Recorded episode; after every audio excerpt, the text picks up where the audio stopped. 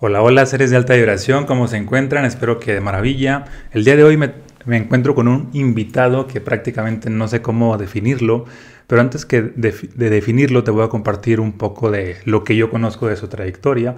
Bueno, sé que tiene un libro llamado El éxito no existe, está ligado a temas, mm, bueno, el autor está ligado a temas espirituales, de conocimiento, de culturas milenarias, y creo que para darle cierta definición, yo lo definiría como un mago. Él es Eder Campos. ¿Cómo estás, amigo? Muchas, muchas gracias y pues muy feliz, muy contento. Gracias por la invitación. un placer que estés aquí. Em, gracias, gracias por la invitación, gracias por permitirme estar aquí y compartir, ¿no? Hablar y finalmente lo que venimos a hacer es, pues, magia. Ok. Vamos a ver qué. Excelente, a ver qué sale en esta charla. ok, ¿qué es la magia para ti? Eh, yo creo que en el momento en que queremos encerrar la magia eh, de alguna manera, es como que cuando me preguntan, ¿qué es la magia? Y luego cuando, ¿qué es la magia para mí? Es como que yo puedo decir, no, no puedo definirla en, palabras, ¿no? Es como cuando eh, hablamos del amor, ¿no? Cuando ah, llegamos con alguien y, y, me preguntan, es como, ¿qué es el amor?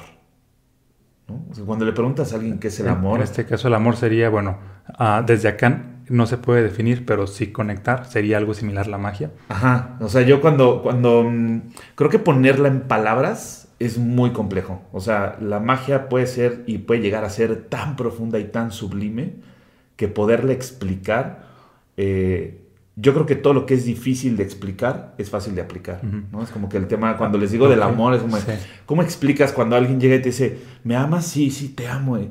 pero ¿por qué me amas? Y es como que, ¿cómo se lo explicas? Es como, pues esto, o sea, viviendo lo que estamos viviendo. Me estoy acordando de una frase que dice así, para llegar a, a Dios hay dos caminos, el primero es por la mente y el segundo por el corazón. Y luego dice esta frase, nadie ha llegado por la mente es decir, por el corazón, inmediatamente está al, alcance de todos.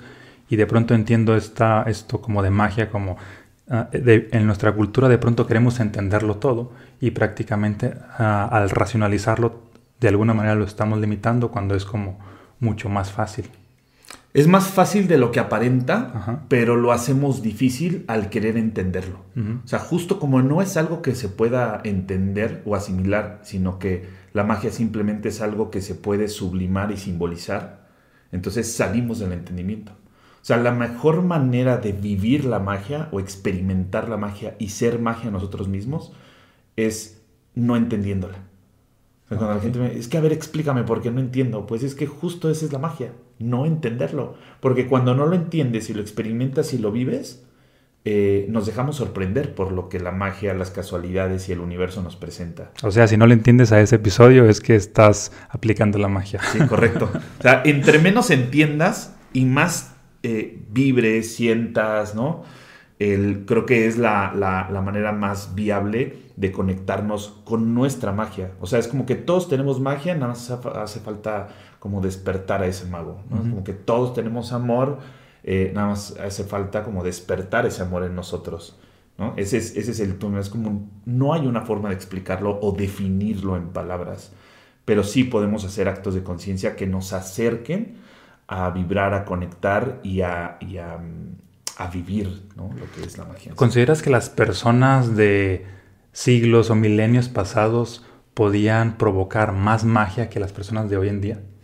Eh, yo creo que no sé si provocar, pero sí se dirigían innegociablemente a eso que deseaban.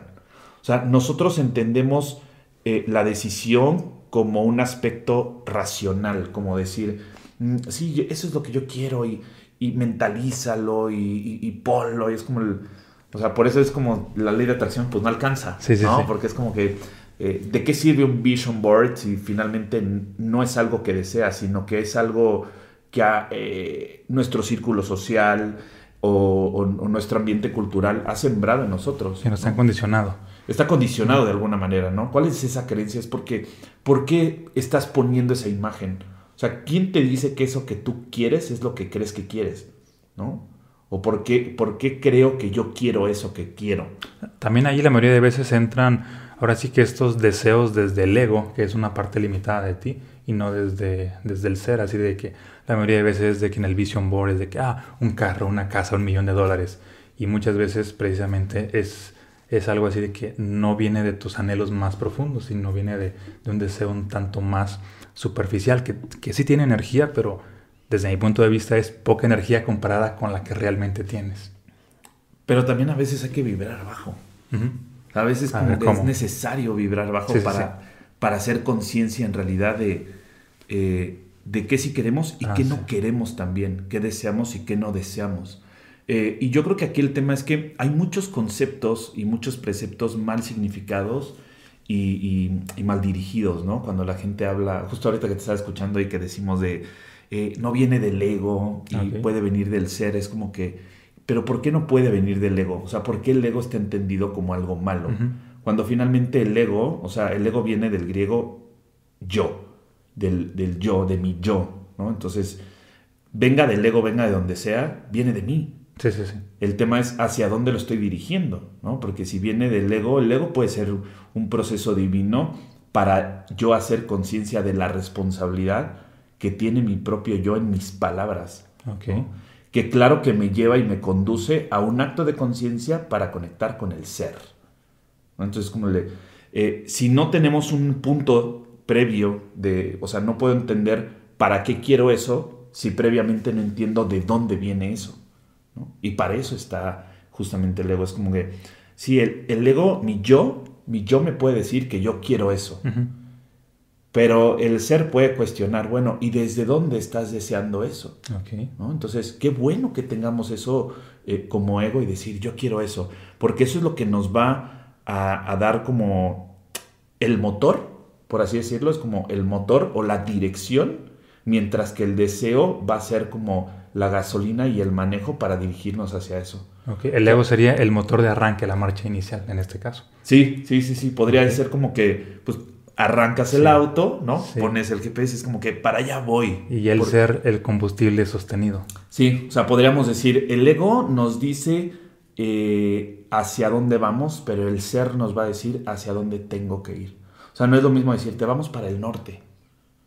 Ok, a ver cuál es la diferencia hacia dónde vamos y hacia dónde tengo que ir. Ok, vamos hacia el norte. Okay. Ah, bueno, vamos hacia el norte. Sí, pero ¿a dónde tengo que llegar? O sea, ¿a dónde ah. Una cosa es ir para el norte y otra cosa es decirte, bueno, vamos a ir a Monterrey. Ah, okay. Entonces al norte, pero ya vamos a Monterrey, porque si te digo, una cosa es para dónde voy, bueno, voy para allá, o voy para el sur, o voy para...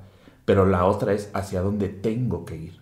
Entonces, vamos a darle eh, una dirección y en esa dirección es el manejo hacia donde yo tengo que ir. O sea... A ver, poniendo un ejemplo. Sí. Mm, imaginemos que mi ego ah, me dice este deseo de que, ah, ok, tengo como objetivo generar un millón de dólares. Aquí el ser podría ser esta parte de, de a dónde voy a llegar en el sentido de que, ah, ok, después de haberlos generado me transformé en esta persona. Pues no, más bien hay que entenderlo al revés, ¿no? O sea, esta parte de, a ver, quiero un millón de dólares, está buenísimo, está perfecto. Todo el mundo quiere un millón de dólares, hay quienes quieren más de un millón de dólares y hay quienes quieren 100 mil pesos más en su cuenta, ¿no? Es como que, pero siempre es algo más.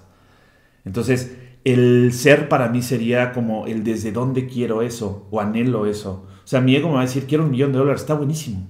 O sea, ¿Para qué quiero un millón de dólares? Para hacer esto y esto y compartirlo y dar y a la gente. Ok, ahora, desde el ser es desde dónde estoy deseando eso. O sea, ah, okay. desde dónde viene esta parte de creer que un millón de dólares sería algo bueno o algo mejor para mí. O sea, ¿por qué creo que, que eso que yo creo es lo ideal? Es un ideal, es un correcto, es un bueno, es un... ¿Sabes? Es como que es algo más. La pregunta para mí, para alguien que me diga, yo quiero un millón de dólares, pero está buenísimo. ¿Para qué quieres un millón? No, pregúntate para qué lo quieres, esto también está bien.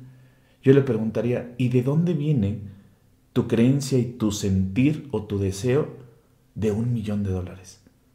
Ok, porque aquí se podría dar esta parte de algunas personas de, ah, ok, ah, quiero un millón de dólares porque ya no quiero sentirme como pobre, que es desde un aspecto negativo, o, o quiero un millón de dólares porque quiero llevar a mi la calidad de vida de mi familia a otro nivel. Pues la pregunta, la pregunta sería, o sea, entonces, ¿no aceptas la calidad de vida que tienes hoy? Ok, ¿Y, y si busco mejorarla, ir a otro nivel? Pues bueno, el punto no sería buscarla, sería encontrarla, ¿no? El tema es cuestionarnos el desde dónde viene las palabras y las creencias que estamos aplicando en esta realidad. A ver, ahorita acabas de mencionar este punto interesante, buscar, encontrar, compartirnos la diferencia. Yo la había escuchado ya de ti, pero para las personas que nos escuchan, ¿cuál es la diferencia entre buscar y encontrar? Pues no hay diferencia. O sea, simplemente es el que busca, busca. Y el que encuentra, encuentra. un, un, ejemplo claro es cuando llegaba, eh, no sé, yo recuerdo mucho a mi mamá cuando el, eh, tráeme el monedero que está en mi buró.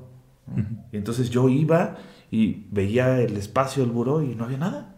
Estaba vacío, ¿no? es como que no está. Entonces regresaba con mi mamá y le decía, yo, mi instrucción es, ay, tengo que ir a buscar el monedero, Entonces era como que voy a buscar el monedero, pero supongamos que no hay nada ahí. Y entonces, y no había nada. Y te lo juro que no había nada. Y yo regresaba y le decía, oye mamá, es que no está el monedero. Y mi mamá siempre llegaba y eh, su instrucción era muy clara, ¿no? Y si lo encuentro, ¿qué te hago? No sé si a ti también te tocó tu mamá como esa famosa frase de mamá. Así como está tipificado el tema del el chanclazo y tal, también la famosa frase de ¿y si lo encuentro, qué te hago? O sea, la mamá siempre iba y encontraba. Porque iba con esa intención. Mm, sí, más allá del... Hay dos, dos eh, cuestiones. Uno es la intuición y otra cosa es la intención. Hay que entender la diferencia entre uno y otro. Pero previamente era una certeza que inconscientemente generaba. No era algo que conscientemente hacemos, ¿ves? O sea, como el hecho de, es que ya lo fui a buscar, pero no está. Pues no, porque lo fuiste a buscar.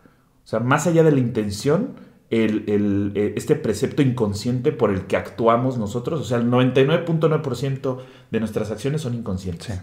¿no? Entonces, esa parte inconsciente que me hace dirigirme hacia la búsqueda, por lo tanto, me la pasaré buscando. Ah, Más no ir a encontrar eso que realmente deseo. Entonces, esto vendría siendo la razón por la cual las personas que buscan trabajo, pues no lo encuentran, porque lo están solo buscando. Claro, salimos a buscar, es como que, bueno, salgamos a una búsqueda. Porque de hecho hay personas que tienen meses o hasta años con esa, con esa idea de que, ah, es que no hay trabajo, estoy buscando y buscando y, El problema es que no se escuchan, ¿no? Porque ahorita dices, es que no hay trabajo, ya está, pues no hay, ¿no? Y peor aún, trabajo, es una actividad que me baja. Sí. Y lo todavía peor, lo acompañas con el hecho y me la paso buscando, pues síguete la pasando buscándolo. Entonces, ¿qué quieres encontrar además de trabajo y además diciendo que no hay? Sí, de hecho, para todos los que nos escuchan, si, si prácticamente están tomando conciencia de esto, ah, va ligado a esta frase de, por lo menos yo lo ligo, de don Miguel Ruiz, de ser impecable con tus palabras para básicamente poder ah, pues hacer magia o mejorar tu calidad de vida o ir a otro nivel desde la palabra. Claro, em, el doctor Miguel Ruiz justamente tiene esta este parte de los acuerdos, ¿no? Que parten de esta filosofía o de esta cultura tolteca, ¿no? En donde lo entendemos como una cultura, como si fuera una tribu, que termina, que finalmente em, el tolteca, hablando de toltecas, eh, terminaba siendo un grado, ¿no? O sea, un grado de sabiduría. Es como que no cualquiera podía ser tolteca.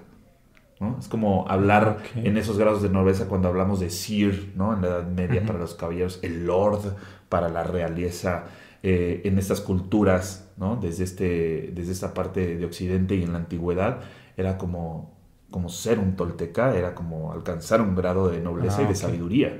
Entonces no todos los que conocemos como toltecas en realidad eran toltecas, sino solamente como los más pues en este caso sería despiertos, iluminados o serían de acuerdo a la clase social. Eh, no, no, había clases sociales como tal, pero había eh, esos grados de nobleza por el, sentido de, no nobleza por el estatus social, sino la nobleza por el nivel de sabiduría y de honorabilidad que alcanzaban en la integridad de su vida cotidiana, ¿no? Es como que, porque entendemos ciertas culturas. Eh, por el paso del tiempo. Si entendemos el tiempo lineal e historiográficamente hablando, los vamos clasificando. Pero si entendemos que todo esto se, se movía de manera circular en un no tiempo, había diferentes culturas que convergían ahí. Y el llegar a ser tolteca era como era lograr ser parte de la minoría que generaba un gran cambio en la mayoría de la gente. Ah, o sea, en las minorías realmente es donde está el poder, De, conciencia, de sabiduría, de tal, porque no todo mundo tiene acceso a eso. Entonces, ser un tolteca finalmente terminaba siendo esto. Y, y, cuando, cuando Miguel Ruiz habla justamente de estos acuerdos y el quinto acuerdo y todo lo que van saliendo, eh, ese acuerdo, eh, recordemos que acuerdo viene de acorde, ¿no? Entonces entendía que había un acorde, una vibración en tanto a eso. Y una de las cosas principales era esta impecabilidad con la palabra, ¿no? Conectar con la palabra del desde dónde estoy yo hablando. ¿Quién habla? O sea, ¿quién habla cuando tú hablas? Mm, a veces mi ego, a veces... De hecho, creo que nos pasa muchas veces de que, ah, puedo hablar automáticamente, que es mi propia programación, o puedo hablar conscientemente, que es... A ver, yo tengo una pregunta, Omar. ¿Eres una computadora? ¿Que soy una computadora? Ajá. Tú, te pregunto, ¿tú eres una computadora? Ah, no, según Entonces, ¿por qué me hablas que habla tu programación? Ah, ok. Ah, en este caso, pues, mm, debido a a toda la información previa adquirida. De hecho, es, es, como una especie de analogía que utilizamos precisamente porque el lenguaje de las computadoras como que nos es más fácil entenderlo. Claro, porque es el ambiente en el que nos desenvolvemos. Pero qué triste, ¿no? O sea, qué triste que hablemos de programación, de cámbiate el chip, para entender que es algo que puede hacer que nos moldeemos y nos ajustemos a un sistema. Es como que, bueno, ¿y dónde está el acto de conciencia? ¿Dónde está la humanidad? dónde está la naturaleza, dónde está, ¿sabes? Es como que eh, entramos como personas que tienen que tener una programación para encajar en un sistema y desenvolvernos en un ambiente que finalmente hoy en día es como que, ¿qué ha hecho la tecnología? Que todo avance más rápido. Por lo tanto, el humano tiene que avanzar más rápido. Okay. ¿Y cómo le podríamos llamar a o un sinónimo de programación, que es la palabra que normalmente utilizamos para dar a entender que tenemos cierta serie de creencias? para mí es como el, cuando hablamos de sistemas de creencias, sistemas emocionales, eh, y hablamos desde el estudio de la psique humana, hablamos de la constitución del sujeto. ¿Qué te constituye? O sea, ¿por qué crees lo que crees? ¿Por qué sientes lo que sientes? ¿De dónde viene esa creencia de lo que estás sintiendo? ¿No? Porque, ay, yo siento esto y, y lo siento así. Ok, la pregunta no es si lo sientes bien o mal, es de dónde viene esa creencia que eso está bien o está mal. ¿Me explico? Pero eh, no hay una palabra específica para decir el tema de, pues, bueno, lo que me ha programado, ¿no? Justamente es como ese algo, yo le llamo ese algo que me ha hecho ser quien soy. Pero ¿qué te ha hecho ser quien soy? Bueno, pues un conjunto de experiencias, de, eh, de etcéteras, ¿no? De algos y de cosas que finalmente no sé de dónde vengan, pero terminan siendo palabras que escuché, experiencias que viví, eh, situaciones que observé, etcétera, etcétera. O sea, lo puedo definir como una serie y un conjunto o un cúmulo de etcéteras. ¿no? Cuando hablamos de este tema de programación, es como, bueno, ¿por qué me tengo que programar? O sea, programarme para qué y sobre todo para quién, ¿no? Y este, este programarte y el chip y el sistema y el ir así, o sea, fíjate, a mí me da tanta tristeza ver a personas que, has visto que hasta ya en el WhatsApp, ¿no? Has visto que ya tiene la velocidad de... Ah, de 2X. De 2X y todo, es como que... Y yo escucho a la gente y le ponen... Y, yo le pregunto, le digo, ¿por qué no te das el tiempo de escuchar a la gente? Ay, es que sus audios de 5 minutos. Bueno, márcale y ten una charla. O sea, si te estresan los audios, yo, Eder Campos, te puedo decir, veo un audio de más de 5 minutos, le digo, márcame. ¿No? O sea, es como que, ¿cómo de 5 minutos estar escuchando? Mejor avientan una llamada, ¿no? Pero si es un 30 segundos, un minuto, dos minutos, ¿por qué no nos damos la oportunidad de escuchar a la persona tal cual es, con sus pausas, sus tiempos, porque eso es lo real. Y sobre todo para sentir la energía de la persona, porque le das 2X y no captas si está enojado, si está triste, si está eufórico, o, medio lo captas. Y en tiempo real, pues si alcanzas a captar más detalles. Imagínate, si, si la si en tiempo real, a velocidad normal, no captamos todo lo que sucede en la vida, pues ¿cómo lo vamos a captar en 2X o 3X o 10X? Fíjate, y entonces desde ahí venimos y cambiar el contexto de las palabras que nos constituyen. O sea, a mí cuando me dicen, bueno, prográmate, y le digo, no, ¿por qué no mejor eh, hago un acto de conciencia? ¿Por qué no mejor percibo? ¿Por qué no mejor siento? ¿Por qué no mejor pienso? O sea, cual sea la que yo sienta que me funcione mejor. ¿no? Hay quienes les funciona mejor primero pensar y luego sentir. Hay quienes les funciona mejor primero sentir y luego pensar. Hay quienes ni piensan ni sienten y van como el borras, ¿no? Y luego les funciona. Cuando yo hablo de esto es... Eh, Pero también a los que se programan les funciona. ¿Mandé? También a los que se programan y que tienen este lenguaje de programación, que adquieren nuevas creencias, les funciona. Sí, también. Y entonces ahí viene el hecho. Cuando hablamos del humano como tal, o sea, en una programación, entonces te vas a encerrar en un cuadro y es como que, claro, le funciona programarse. Entonces se programa y funciona programado. Pero entonces, ¿qué realidad está creando? ¿La propia o la de un sistema en el que se está programando? Mm, yo creo que aquí un tanto pues de las dos, porque por ejemplo, es un hecho que vivimos en un sistema, en un sistema monetario, en un sistema social, en un sistema pues en general, ¿no? Entonces, de acuerdo al, sistema que está, tú puedes adquirir cierta programación o inclusive también a prácticamente tener una programación que en este caso puede crear un nuevo ah, sistema. Como decía me parece, um, era un arquitecto de hace unos 100 años, no recuerdo el nombre, que decía, la única, no hay forma así como que de vencer a un sistema como tal, que es lo que muchas personas hacen, de que ah, quiero vencer a, que el capitalismo, al dinero, que esto y que el otro. La única forma es crear un nuevo sistema que deje obsoleto al anterior.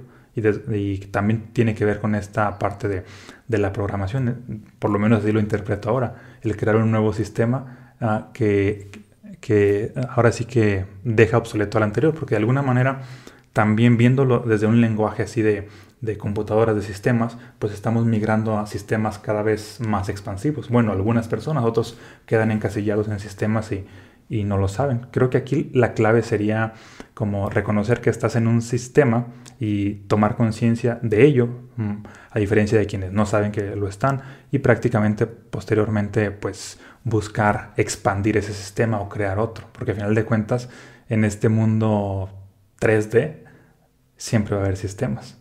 hasta ahora sí lo veo. Bien. ¿Y si empezáramos a salir de ese sistema? Ok. O sea, como ese acto de conciencia que estás mencionando justo ahorita es como el hecho de, sí, pero vivimos en, un ambiente en donde el sistema es el que nos cierran eso. Sí, en tanto permitamos eso. ¿no? ¿Qué hace la magia? Justamente no es un sistema, no es un proceso metódico, eh, simplificado, analítico o tipificado de cómo es que funciona. No, sale de toda la dialéctica. Está fuera del sistema. Está fuera del Igual que el amor. ¿no? Está fuera de un sistema, igual que el amor, claro. Pero la pregunta es, eh, no sé si ahorita entre lo que hemos estado conversando, te has dado cuenta que eh, para mí salir de un sistema no es entrar a otro sistema, sino constituir algo que no sea tal un sistema, que no sea un proceso sistémico, que a través del lenguaje generemos e-, estos actos de conciencia. Cuando yo te decía, bueno, pero ¿de dónde viene eso que tú mencionas? ¿no? ¿Quién está hablando? Y tú dices, bueno, a veces mi ego, a veces mi vibración, a veces mi corazón, a veces mi mente, a veces mi percepción, a veces... Pero ¿de dónde viene eso? Pero fíjate que también pasa algo interesante de... que, perdón, es que te iba, te iba justo quería llegar a ese punto. Es como el... No sé si te has dado cuenta que ahorita en todo lo que llevamos hablando, eh, has hablado mucho en tercera persona. Ok. Mm, voy a ver este video. Cuando, cuando veamos la grabación. Hablar en tercera persona es cuando yo te digo, es que bueno, si, si tú hicieras un acto de conciencia, eh, podríamos descubrir algo nuevo. Que no es lo mismo decir, si yo hiciera un acto de conciencia, entonces descubriría algo nuevo. Y cuando yo hablo y me escucho a mí, es como estoy hablando y me estoy escuchando, hay un acto de conciencia, porque me estoy hablando a mí, ¿no? Y estoy hablando desde el ego, desde el yo, porque es, si yo hago un acto de conciencia, el tema es que socioculturalmente está mal visto, es como que, es que cuando yo agarro, cuando yo digo, cuando yo hablo, cuando, ay, qué, egoísta, yo, yo, yo, yo, yo, pues sí, pero es a partir de ahí que hacemos actos de conciencia, porque hablamos en primera persona, porque es bien fácil decir, cuando la gente dice, cuando uno habla, cuando, bueno, ¿y tú? O sea, ¿cuál es tu propia creencia? ¿Cuál? Porque a partir de ahí tomamos responsabilidad de ser impecable con nuestras palabras, desde ahí viene la impecabilidad con la palabra, eh, este proceso de honorabilidad, ¿no? En el que yo, de manera íntegra y constitutiva, hablar en primera persona, sublimemente genera un acto de conciencia inconscientemente en mí como ser. Sí, totalmente. Fíjate que estaba ahorita reflexionando sobre mm, cuando, por más que busquemos esta parte de, de salir de, del sistema, de alguna manera con nuestra, mm, no sé, digamos, con nuestra trascendencia, de todas maneras inconscientemente... Pero ¿quiénes somos nosotros? Llegamos a, a, dejar, mm, pues, o a crear otro sistema, por ejemplo. Mm, ahora sí que todo el mensaje de Jesús, de Buda, de Krishna, de todos los grandes maestros, de alguna manera estaban fuera del sistema, pero el mensaje para los que se quedaron aquí de pronto fue reinterpretado dentro del sistema y se crearon las religiones, se crearon estructuras limitantes de, de ahora sí que del nivel de, de, conocimiento de ellos. ¿Cómo ves tú esto? O sea, ¿cuál es la pregunta? Ah, ok. Mm, en este caso, digamos, estos grandes maestros traían a... ahora sí que pensaban fuera del sistema, pero al mismo tiempo, mmm, aquí bueno, se queda lo que es se crea un sistema aunque ellos estuvieran pensando fuera del sistema. Es decir, Jesús, en este caso, pues no, no profetizaba la idea de una religión, sino esta cuestión del amor. Pero de pronto uh, se tiende a, sistematizar todo esto de, del amor, todo esto de, de, la magia de alguna manera. Por ejemplo, tú que hablas de magia, uh, pues es muy común de pronto escuchar este, quizá uh, tantos pasos de magia, tantos pasos para manifestar, tantos pasos de esto, que es la parte sistemática para que las mentes de hoy en día pudieran entenderlo.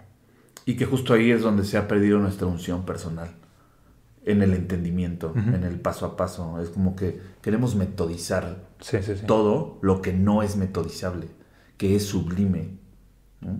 Ahorita que eh, hablas de Cristo y de Buda, o sea, finalmente desde muchos, eh, desde muchas partes atrás, claro que ha habido una hermenéutica en el, en el andar de las escrituras y de los dichos y de los parafraseos que eh, acompañaban a estos grandes magos y estos grandes iniciados. Pero cuando yo te pregunto, es como que, bueno, ¿quién habla de ti? Es, estoy tomando una, eh, una de las enseñanzas iniciáticas eh, más profundas de Buda. ¿no? Cuando llegaban sus discípulos, y entonces llegaban sus discípulos y, maestro, tengo, tengo una pregunta, ¿no? O sea, es como que, quiero preguntar algo, quiero saber algo, quiero descubrir algo. Y entonces pasaba un discípulo y le decía, este, ¿quién mueve tu lengua cuando tú hablas? O sea, ¿quién está hablando cuando tú estás hablando?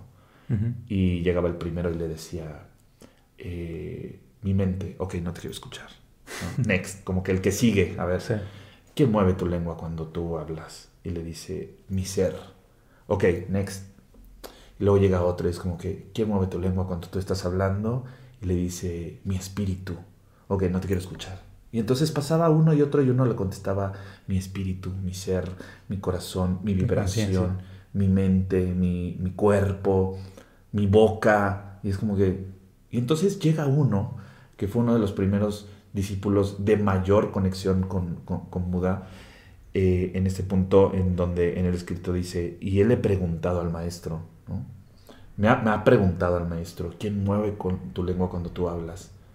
Y simplemente respondí lo que no sabía que tenía que responder. El discípulo contesta, no sé, maestro. Y entonces Buda le mm. dice, entonces te escucho. ¿Sabes? Porque ah, no porque se salió del entendimiento. Claro. Porque es como que, ¿quién mueve tu lengua cuando tú hablas? No sé. Sí, sí. Y de pronto fue como un, para él fue, entonces te escucho. En ese momento, se, o sea, eso es expandir eh, un nivel eh, de conciencia, ¿sabes? Es como que, ¿en dónde lo hacemos? En donde no sabemos, en donde no hay un entendimiento. Es como, bueno, es que son mis pensamientos. Bueno, pero pues, si tus pensamientos son dueños de ti. O sea, tú crees que tú diriges tus pensamientos, tus pensamientos te dirigen tú manejas tus emociones y controlas tus emociones. estos son temas de, estos nuevos tiempos en donde eh, creo que el ambiente en el que estamos ¿no? se ha llenado de, motivación basura, ¿no? de que vamos, este, Omar, tú puedes y tal. Yo le digo, bueno, pues no es que puedas o no puedas, de que puedes, tú sabrás si puedes o no puedes. La pregunta es, ¿realmente anhelas eso? Yo le he preguntado mucho a esta gente, a muchas personas que me dicen, es que sí, le digo, pero yo te veo sufriendo y moviéndote y acá, y llevas uno o dos años haciendo lo mismo, y es que sí, yo sé que puedo, o sea, y yo sé que puedo y yo sé que lo voy a lograr. Está bien, yo no estoy dudando de ti. Dudo del desde dónde estás iniciando eso en ti, no de ti. O sea, ¿de dónde viene eso? Y de pronto me dicen, bueno, es que, luego, ¿tú realmente anhelas eso por lo que estás yendo? ¿Anhelas eso? ¿Es como un deseo tuyo? ¿O es porque puedes y sabes que puedes lograrlo? Porque nadie obtiene lo que quiere porque puede. Obtiene lo que quiere porque hace conciencia de por qué y desde dónde lo quiere. Ok. Porque para poder, todos pueden. ¿no? Pero no todos pueden. Lo voy a explicar. O sea, si yo te digo, eh, yo te pregunto ahorita, Omar. Como el ejemplo de las personas que dicen, yo voy a dejar de fumar cuando yo quiera porque yo puedo, que es típico. Y la mayoría no lo hace. Sí, pero cuando hablamos desde esa parte, eh, entendiéndolo desde el precepto inconsciente, ¿no? O desde la parte consciente, es como, sí, si yo te digo ahorita, eh, Omar, ¿tú crees poder escalar el Everest? Yo creo que sí. Tú dices, sí, yo creo que sí. Pero en ese momento de tu vida, en lo que tú estás haciendo y realizas y todo, y yo te pregunto, ¿y realmente quieres hacer eso ahorita? Ah, no. Ah, ¿ves? O sea, cambia la concepción. Porque no te estoy preguntando si puedes o no puedes. Porque en el momento en que yo te pregunto si puedes, eh, en el concepto que tú tienes entendido de ego, ahí le pega. O sea, hay un botón de a, huevo que puede. ¿No? O sea, la gente es como que tú le picas a alguien un botoncito y, oye, ¿tú crees que puedes hacer esto? ¿No? La gente me dice, oye, ¿puedo tomar tal cosa? Y yo les siempre les regreso la pregunta. No es como que, no sé, ¿puedes? O sea, pues no sé si puedas, ¿no? O sea, bueno, es que no sé si se permita. Ah, bueno, eso es otra cosa. ¿no? Esa es la, la impecabilidad de la palabra. Entonces yo te pregunto, ¿puedes escalar? Pues, pues sí, pues claro, ¿no? O sea, mi mente me va a decir, claro que puedo. Pero bueno, ¿y realmente quieres? No, pues la neta no. Entonces, se siente más alivio cuando viene el cuestionamiento de lo que realmente quiero. y el problema yo creo que es ese, que la mayoría de la gente no se pregunta qué quiere, porque en el momento en que llega la pregunta, y yo te pregunto, Omar, ¿tú qué quieres? Buena pregunta. Buena pregunta. Y al final nos llegamos a un punto en el que, mm, viste, tu acto fue como un, ¿qué quiero? Buena pregunta. Y nos ponemos a pensar. El tema es que no nos damos el tiempo de pensar, de reflexionar, porque socioculturalmente hablando está mal visto. Tú ves a alguien es como, ¿qué haces? Espérame, estoy, déjame reflexionar y, es como, ¿ya? ¿Qué? Es como, déjame reflexionar. Porque parece una pregunta simple, pero al mismo tiempo en esa simplicidad hay una profundidad detrás. ¿Quién mueve tu lengua cuando tú hablas? No sé. y viene este, no sé. Qué sublime y qué profundo decir, no sé. Que es lo mismo preguntar, ¿qué quieres? No sé, pero profundizamos en eso. ¿Tú qué quieres? Ah, ok, ok. ¿Ves? O sea, viene la pregunta y buena pregunta, ¿no? Porque en realidad el sujeto, ¿sí? El yo, la persona, el ser, lo que quieras, como le llames, fulanito, Omar, no sabe qué quiere. Eder no sabe qué quiere. Sabemos lo que queremos en tanto lo que estamos experimentando nos hace sentido o no. Y si eso que estamos viendo a futuro, en el momento presente, estate aquí y ahora, y ta, ta, ta, está bien. O sea, nos gustan las historias, ¿no? Si te funciona esa historia de estar aquí y ahora, cómpratela y vívela. Si no te funciona, pues cómprate otra que te funcione, ¿no? Pero en tanto mayor eso te haga sentido, es más mágico. Yo digo, ¿dónde está la magia? Cuando le encontramos sentido al sinsentido, todo termina teniendo más sentido. Ok, a ver, ahora te voy a hacer una pregunta que, ahora ya no sé si está bien planteada con respecto a lo que hemos estado viendo. Mm, la parte del cómo hacer magia. Ok. El tema de cómo hacer magia es saliendo del cómo hacer magia, porque entonces desde que preguntamos cómo hacerlo, estamos entrando desde una estructura de entendimiento. Ah, ok, sí. ¿Sí? Nuestro sentido es cognitivo, vuelvo a lo mismo. O sea, la magia no es algo entendible. ¿Y cómo le hago? Pues no es cómo le tienes que hacer. La pregunta es, ¿quieres hacer magia? Ok. Yo te pregunto, Amanda, ¿tú quieres hacer magia? Ok, a ver. Creo que en el fondo solo, ahorita, en este momento solo quiero saber el cómo. Pero ¿por qué quieres entender el cómo? ¿Por qué quieres saber el cómo? Mm, quizá para que las personas que nos escuchen, prácticamente sabiendo que ah, todo el sistema está operando desde el cómo y que quieren saber más, es así como que, ok, darles una ah, respuesta. Pero prácticamente, mm, porque en otros momentos también me ocurre de que, ah, ok, hoy solo elijo hacer magia, elijo manifestar esto, elijo estar vibrando en esta frecuencia sin prácticamente... Mm, sin ponerme a pensar cuál es el cómo, qué es lo que voy a hacer, sino, no, solamente lo decido y, ahora sí que el primer cómo que me llegue es el que implemento. ¿Y este funciona? Mm, sí. Y entonces yo te pregunto, bueno, ¿y cómo le haces, Omar? Lo hago. ¿Ves? O sea, si me preguntas cómo hacer magia, pues no hay un cómo. Eh, o sea, no va a haber pasos de la magia. No, no hay un paso, no hay un cómo, simplemente hay. ¿Qué hago? Ahora, si queremos emancipar el cómo, hay una, hay una forma de darnos cuenta de eso. En cualquier, cuando hablamos en magia o en este lenguaje mágico, tenemos que entender que en magia nunca se pregunta cómo, va a empezar. Porque en toda pregunta del cómo siempre está la respuesta. Y en toda pregunta del qué está la verdad oculta. Ok, a ver, ponme un ejemplo. Eh, hazme una pregunta del cómo.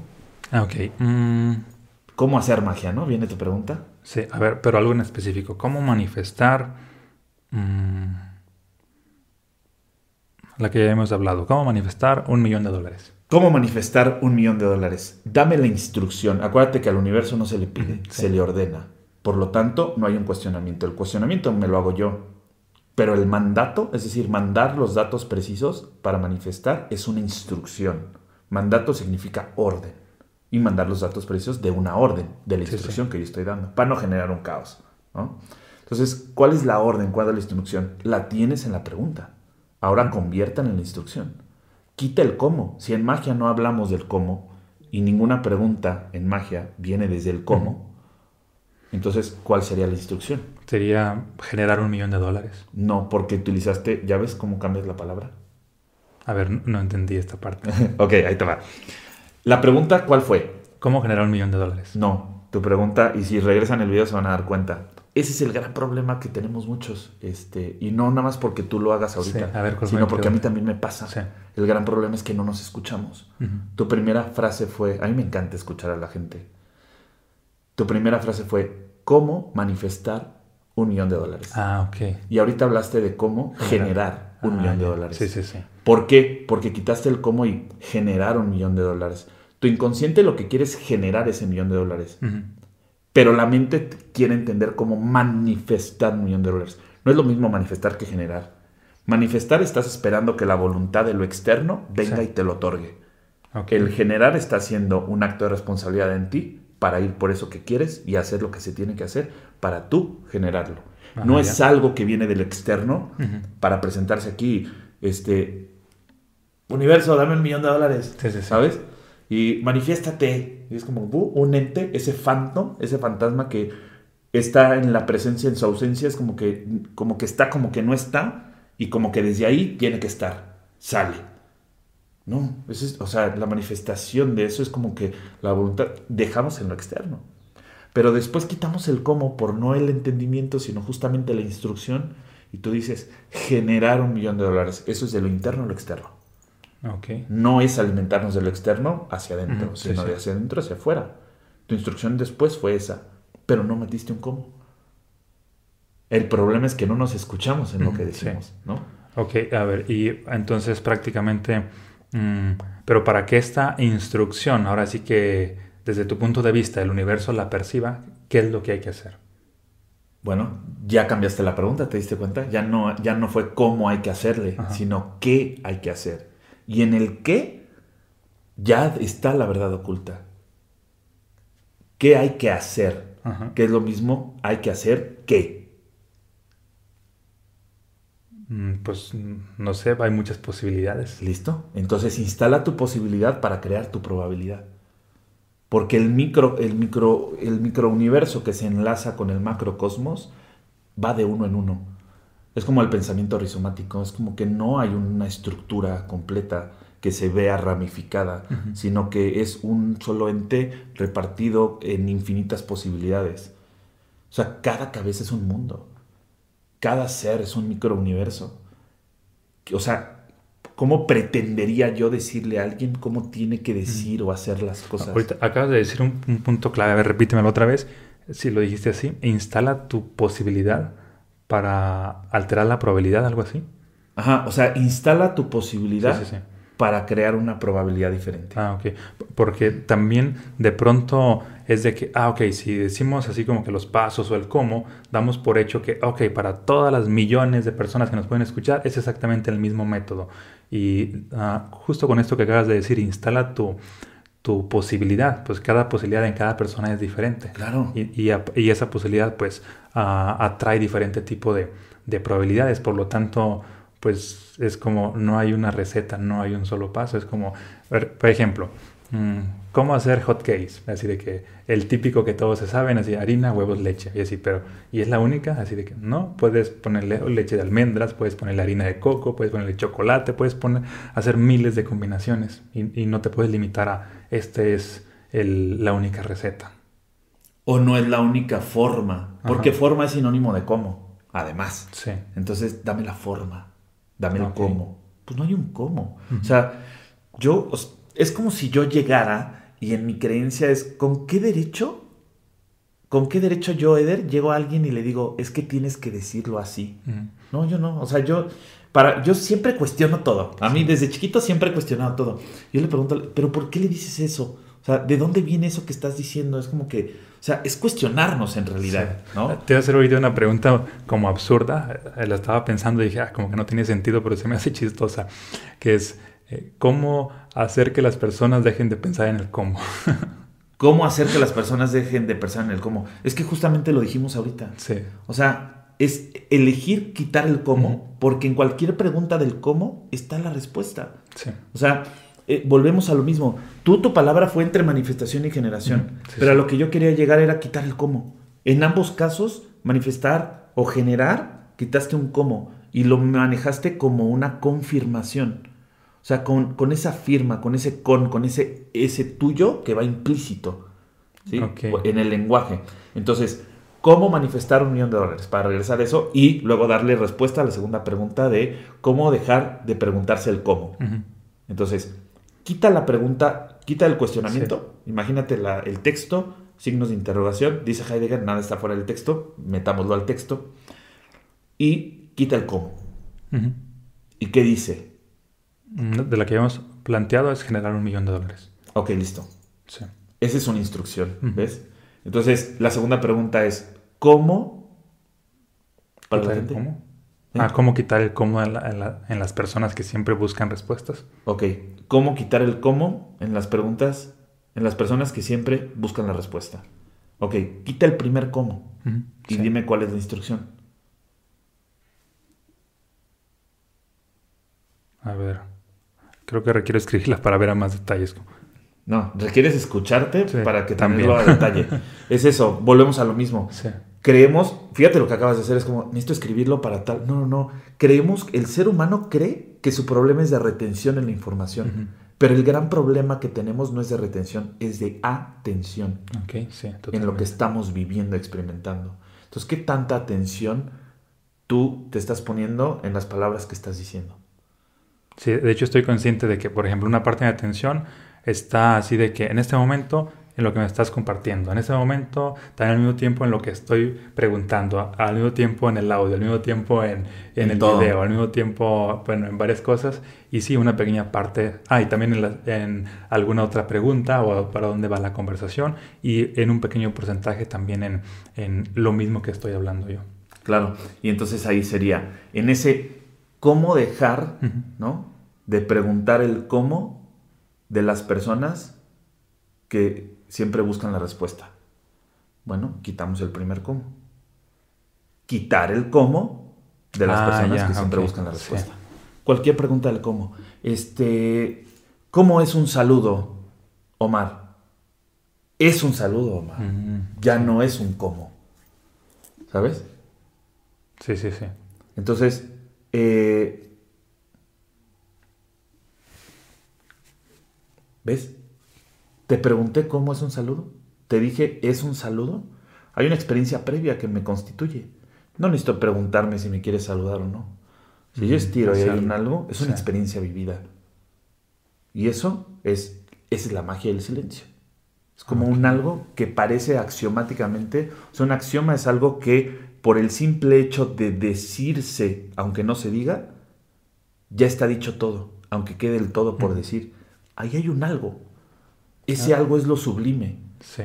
¿Cómo hago tal cosa? Hago tal cosa. Siempre, o sea, la, la, la fórmula, si lo quieren así, está muy simple.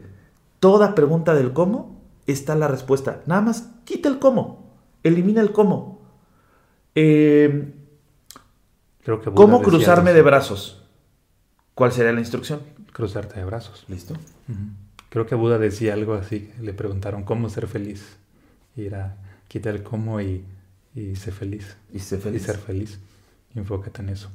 Muy bien, bueno, entonces, ahora bien, en vista de que no tiene sentido la parte de preguntarnos el cómo, porque ahí mismo está la respuesta, este, me gustaría mm, que nos compartas alguna experiencia de manifestación que tú has ah, vivido, provocado, experimentado, de lo que sea. De lo que sea. Sí, ahora Híjole. sí que entramos a la parte de historias. de historias. Pues he manifestado muchas cosas, pero yo creo que lo, lo que para mí ha tenido más eh, relevancia es lo que la gente ha manifestado. A partir de que sembramos una semilla de cuestionamiento, de un pensamiento crítico. Es como entendiendo el pensamiento crítico no como una crítica de que te estoy criticando, es algo malo. No, o sea, justo de, de- de criterio, ¿no? Que venga de este criterio de desde dónde viene eso que yo eh, creo que creo, que siento que siento. O sea, el encontrar el desde dónde o el origen de eso. Eh, yo lo encierro muy fácil en una lógica del GPS. Es como que yo abro el mapa, me, me ubica en donde estoy, es co- como que ubícate en donde estás, me ubico en donde estoy, en mi realidad, pongo el destino, a dónde quiero ir, ¿sí? sí. ¿Cuál es mi destino? ¿Cuál es mi, mi- mi visión? O sea, ¿qué estoy visualizando? Y luego, por rutas hay diferentes caminos, medios, herramientas, hay distintos vehículos, ¿no? O sea, me puedo ir por diferentes rutas, caminos, vehículos, etcétera. Para mí ese es por, por dónde me voy a mover. Ese es mi por dónde, Eder Campos. Para llegar al resultado que finalmente es el encuentro. ¿Con qué me voy a encontrar? Con lo que en el destino me marque. ¿Cuándo me voy a dar cuenta que he llegado a ese destino? En el momento en que esté en el destino. Ahí te das cuenta. Entonces, cuando hablamos de historias de manifestaciones, bueno, Bueno, una y una. me han tocado una, yo un cuento montón. otra. Ok, ¿no? Por ejemplo, para inspirarnos. Eh, híjole. Em, no sé, desde cosas simples, desde, desde 500 pesos hasta eh, un vuelo. Fíjate, hace, hace algunos años yo siempre tuve el sueño de, de ir a, a Hawái. ¿no? O sea, Sí. siempre quise estar en Hawái, era como que mi sueño, yo quiero llegar ahí. Y yo dije, uy, pero yo lo veía muy lejos, ¿no? O sea, lo veía como muy lejano. Y, y a partir de un momento fue como un... O sea, lo vi tanto que yo dije, bueno, en algún momento voy a estar ahí, pero voy a estar ahí eh, arriba de un escenario eh, compartiendo un mensaje, ¿no? Ese fue como que voy a estar ahí arriba de un escenario compartiendo un mensaje. Esa fue como mi, eh, mi instrucción, ¿no? Y después entendí algo que decían los Hopis en este principio de Tunat, ya que no es dentro de cuánto tiempo quieres eso, sino dentro de cuánto deseas eso. Ok. Entonces, para mí, en, justo en ese año, era tanto mi deseo de transmitir un mensaje, de estar arriba de un escenario, que fue el año en el que visité casi ocho países, más de 30 ciudades, arriba de un escenario. hablándole a la gente, ¿no? Escenarios desde 50 a 100 personas hasta 10 mil personas que me tocó en Colombia. O sea, fue como un... y ahí, en ese año, se presentó la oportunidad de, oye, pues ahorita está ahí haciendo esto y estoy moviendo esto. Todavía no escribía mi libro, no tenía ni siquiera la idea de escribir un libro, simplemente quería estar eh, compartiendo un mensaje. Y mi mensaje es, los sueños son posible vivirlos, ¿no? O sea, ¿por qué? Porque yo tenía un sueño. Cuando yo renuncié eh, a, toda esta parte de, ser empleado, de ser gobierno, que no es que esté mal, o sea, para mí simplemente fue un eh, ver la vida, o sea, instalar otra posibilidad, ¿no? Y a partir de ahí, justo ese año, fue como, no fue nada más eso, era tanto mi deseo de estar arriba de un escenario compartiendo un mensaje, y de manera sutil, ¿no? Me invitan justamente a Hawái. Y fue como, ahí sale como el... Y yo de pronto recordé y dije, claro, yo quería esto. Coincides conmigo en que mientras más fuerte es el deseo, más, más se acelera el proceso de manifestación. Yo creo que entre más profundo es el deseo, porque si lo hacemos desde el fortus, o sea, desde esta fuerza... Intensidad más eh, bien es la palabra Ajá, o intensidad, si lo hacemos fuerte o intenso, eh, creo que va hacia una parte densa inconscientemente. Okay. Pero es como que, no, o sea, si lo hacemos más sutil, creo que viene desde lo más profundo. Ah, o sea, es como, el, justo ese es el impulso. O sea, el impulso es sutil o es denso para ti. O sea, a ver, puede ser un deseo mm, realmente profundo y al mismo tiempo no es como tan, tan sentido en el sentido de de mm, ahora sí que, que, puedas decir, ah, este deseo es tan fuerte que superficialmente me hace vibrar, sino puede ser tan profundo que pueda provocar vibración inconscientemente y ni siquiera lo percibas. Sí, claro, porque finalmente es eso, es como que, ¿por qué tiene que ser? Eh, o sea, es como que desealo tan fuerte para que, y yo digo, ¿por qué bloquear eso? O sea, ¿por qué, por qué no conectar con eso de manera sutil, cuando finalmente lo sutil, o sea, eh, informar eso al universo sutil no llega de manera densa. Se plasma de manera densa, claro, porque aquí está lo denso, ¿no? Entonces, lograr materializarlo, manifestarlo, como le quieran llamar, aterrizarlo, plasmarlo, de ahí viene el de plasma, que plasma en la realidad, es como aquí, plasmar en lo denso primero hay que o sea, informarle a lo sutil. Pero si yo le informo al universo sutil de manera densa, o sea, hay una dialéctica. No, hay una, no, es un proceso advaítico, no es, un, eh, no, es, no es unicidad, no es mi... O sea, es como si yo te digo, ay, man, estoy bien contento. Y es como que, tranquilo, ¿no? O sea, es como que no, no es acorde, no hay un acuerdo, ¿no? ¿no? No es este acorde entre, a ver, si yo lo estoy informando al universo sutil, le informo desde lo más sutil de mi deseo y desde lo más profundo de mi deseo. ¿No? Es que tan profundo es el deseo. Ahorita que quería llegar a ese punto del impulso. O sea, si tú quieres ir a lo más elevado, ¿vas hacia arriba? Ah, a ver, si quiero ir a lo más elevado, voy hacia arriba. Mm. O sea, si queremos llegar arriba, si queremos llegar arriba, a lo más elevado, vamos a suponer aquí, el techo que tenemos aquí. ¿no? ¿A dónde vas primero? Ah, primero hacia abajo agarrar impulso. Sí. ¿No? Por eso les decía. Como, un árbol, para que pueda crecer hasta el cielo requiere sumergirse lo más profundo hasta el suelo. Claro, entonces es como el, a ver, quiero saltar más alto, primero tengo que ir, entre más bajo llegue, más alto voy. Ok, acá es igual. Quiero vibrar más, porque luego llega y, y yo he escuchado tanto eso, no sé si a ti te has visto entre videos y todo, y, vibra alto y es como que, y, y siéntelo y víbralo, y yo les digo, deja de vibrar alto, güey. O sea, a veces hay que vibrar bajo para agarrar profundidad desde el de dónde, o sea, del, desde dónde eso va a emerger. Entonces, como que, tranqui, o sea, baja, profundiza, reflexiona, escúchate y entonces después brincas, ¿no? Es como que, ah, ok, y viene acá igual, ¿no? Es como que ese deseo es como que la fuerza del deseo ya sería en mi relación con lo externo, o sea, de mí hacia afuera. Ya es como que esa es la intención. pero no hay una intunción. O sea, inte es fuera, intu es dentro. Intención es de mí hacia afuera. Intunción es de mí hacia adentro.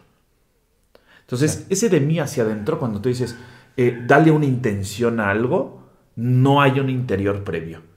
Es de ti hacia afuera. La intención que tú le des es un proceso secundario. Es como la energía, es un proceso secundario. Es secundario, porque tenemos que entender que el desde dónde es primario. ¿no? Entonces, si ya vemos esta situación de decir eh, la energía, la vibración, siempre va a ser una etapa secundaria. El tema es que la entendemos como una etapa primaria.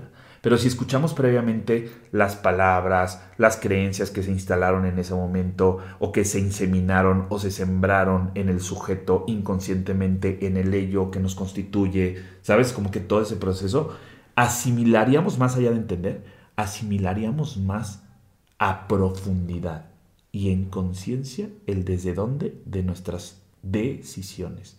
Recordemos que decisión tiene la misma raíz que deseo. Ok. Cuando yo tomo una decisión es porque hay un deseo implícito. Si en mi decisión hay duda, no hay deseo claro. ¿Sí me explico? Sí, sí, sí. Entonces, la pregunta es como que, ¿tienes una decisión? Sí, ok. Hay un deseo. Mm, sí, pero tengo que... Ok, entonces no hay deseo. Entonces, deja de ponerle intención, deja de intencionar cosas. Y entonces vete a reflexionar, profundiza cuál es el desde dónde de ese deseo para que decidas. Sí, fíjate que tengo una ah, historia en la cual... Ahí vamos a llegar a las historias, ya me, fui. Eh, de que prácticamente, bueno, hablando con, con, o más bien complementando con toda esta mm, explicación que, que, estás dando, uh, básicamente la, la, mayoría de manifestaciones que he tenido, pues son así de mm, las más extraordinarias, por lo menos para mí, pues son las menos pues pensadas y más espontáneas del momento. Por ejemplo, de hecho esta la, la, la tengo escrita en mi tercer libro que ya próximamente va a estar publicado. Se va a llamar un poder multi extraordinario y tiene que ver con, pues, con esto que estamos hablando. El secreto es que descubran cuál es el poder, que aquí no lo, no lo voy a revelar todavía. Ni a ti tampoco. Buenísimo, buenísimo. Mm, es que es un libro para ser vivido, no para ser entendido. Tiene esa, esa función. Así como los que leyeron los estados del ser tienen elementos interactivos que tiene esta, eh, este propósito de que las personas conecten Mm, con el corazón más allá de con la mente para poder manifestar, este otro va en esa sintonía, es otro tipo de elementos interactivos para que descubran este poder. Bien, y una de las, ah, perdón, una de las historias que mencioné ahí mm, es una que me pasó a mí cuando vivía en la ciudad de Zacatecas. Ah, yo estaba estudiando la carrera de arquitectura, vivía pues tiempos de estudiambre, donde vivía prácticamente pues financieramente al día. De hecho, mi papá me daba entre 400, 500 pesos a la semana. De pronto ocurría que me los gastaba entre lunes y martes en maquetas, en planos, y era de chino, ahora que voy a comer el resto de la semana. Y literal, compraba un kilo de tortillas, sal, limón y chile, y comía eso martes, miércoles, jueves, viernes, hasta que me regresaba, ¿no? Ah, y ocurre de que en cierta ocasión, bueno, empecé a hacer una estrategia para a veces comer algo diferente, que iba a visitar un, un amigo de mi papá, que según yo le decía tío, pero en realidad no era mi tío, pero lo iba a visitar porque ya estando allá siempre me ofrecía de comer, es decir, de que era plan con maña. Y, pero iba cada 15 días, no tan seguido para que no, no lo hiciera como evidente de que ah, en realidad voy a comer porque tengo hambre de probar algo diferente. Y en cierta ocasión me acuerdo que me regresé, mm, me movía en, camión, salí de la escuela, me paré a la mitad del camino antes de llegar a mi casa, no tenía ganas de llegar a mi casa, estuve en un, ah, me subí a un puente y estuve nada más así como que, pues, siguiendo corazonadas, no sabía ni qué estaba haciendo. Recuerdo que mm, me gustaba ir a los centros comerciales a hacer compras imaginarias porque me visualizaba así de que ah, cuando tenga mucha abundancia voy a comprar esto y esto. Y, me llenaba de hacer compras imaginarias. Y luego salgo, mm, ah, me subo a un puente y estuve observando un restaurante. En ese entonces era, mm, bueno, era un restaurante de comida china como yo venía de un rancho, pues no sabía nada de, ahora sí que de, cultura, nunca había probado mm, casi que ningún tipo de comida en ningún tipo de restaurante, y mucho menos de comida china, y aunque hoy lo veo como que es algo sencillo, pero en ese entonces me veía así de que, ah, un día ah, voy a estar allí comiendo comida china, y luego cada vez lo estaba visualizando como que voy a estar en ese restaurante comiendo comida china. Ya no le estaba poniendo como una fecha en específico. Y veo una mesa que está ahí a través de una ventana y, digo, voy a estar allí en esa mesa, en esa silla, comiendo comida china. Y estoy visualizándome y duré, pasaron, yo perdí la noción del tiempo, pasaron horas y horas. Seguramente si alguien me estaba viendo allí en el, en el puente, a lo mejor pensó de que, ah, ese joven se va a suicidar o no sé. Pero yo estaba con mi visualización clara y luego le empiezo a agregar más elementos, así de que voy a estar comiendo comida china allí, va a estar muy rica la comida, imaginando a qué sabría porque nunca la había probado, y voy a estar rodeado de cuatro mujeres y cada vez agregándole más elementos. Y luego de que voy a estar contándoles unos chistes y vamos a estar pasándola bien y que esto y que el otro, porque en ese entonces como que yo era hasta cierto punto un cuenta chistes, cosa que casi no hago hoy, en ese entonces era lo que más comunicaba, ¿no? Y ocurre que pues perdí la noción del tiempo y hay un punto en el cual de pronto es así de que, chin, sentí como si hubiera comido, así de, ah, ya no tengo hambre. Pero era una sensación y ya me regresé a mi casa y era de, ah, qué raro, siento como si hubiera comido, como si realmente estuve allí porque pasaron horas que me perdí en el, tiempo.